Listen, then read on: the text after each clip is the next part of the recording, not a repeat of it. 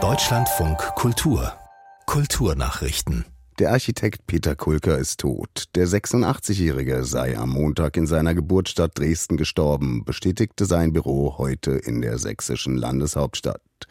Zu Kulkers bekanntesten Bauwerken gehören der Sächsische Landtag und die Zentrumgalerie in Dresden. Auch der vor zehn Jahren eröffnete neue Brandenburgische Landtag in Potsdam wurde nach Entwürfen von Kulker gestaltet. Kulka absolvierte eine Maurerlehre und eine Ausbildung zum Ingenieur. Er studierte in Berlin-Weißensee.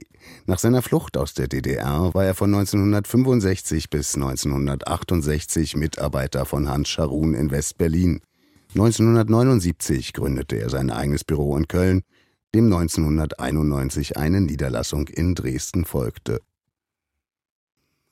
Die ukrainische Dirigentin Oksana Liniv möchte nicht wie geplant bei den Wiener Festwochen auftreten. Als Grund nannte sie den griechisch-russischen Dirigenten Theodor Kurenzis, der dort ebenfalls auftreten soll. Die beiden Konzerte werden als Ticketpaket angeboten. Kurenzis ist wegen seiner Haltung zum Krieg in der Ukraine umstritten. Er hat sich bisher nicht dazu positioniert. Sein Orchester Musica Eterna erhält aber laut Bayerischen Rundfunk Gelder der sanktionierten VTB Bank und tritt mit Gazprom-Sponsoring auf. Der Intendant der Wiener Festwochen, Milo Rau, räumte Fehler in der Vermarktung ein, hält aber an beiden Konzerten fest. Im NDR sagte er, man wolle mit beiden im Gespräch bleiben und in den nächsten zwei Wochen eine Lösung finden. Die Wiener Festwochen finden vom 17. Mai bis zum 23. Juni statt. Karneval ist für die regionale Wirtschaft ein Lichtblick.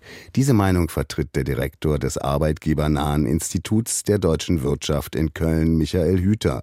Gerade Gastronomie und Hotellerie bräuchten diese wichtigen Impulse, sagte er der Nachrichtenagentur AFP.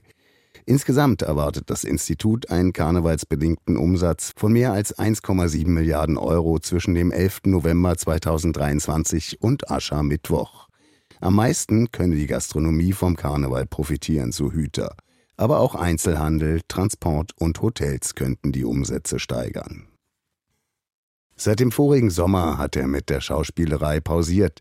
Jetzt ist der vor allen Dingen durch seine Spider-Man-Filme bekannt gewordene Brite Tom Holland zurück allerdings nicht im Kino. Zum ersten Mal seit seiner Kindheit steht er wieder auf der Theaterbühne. Er spielt im Londoner West End den Romeo. Wer die Julia spielt, ist noch nicht bekannt. Holland hatte sich im Juni 2023 zurückgezogen, um sich um seine psychische Gesundheit zu kümmern.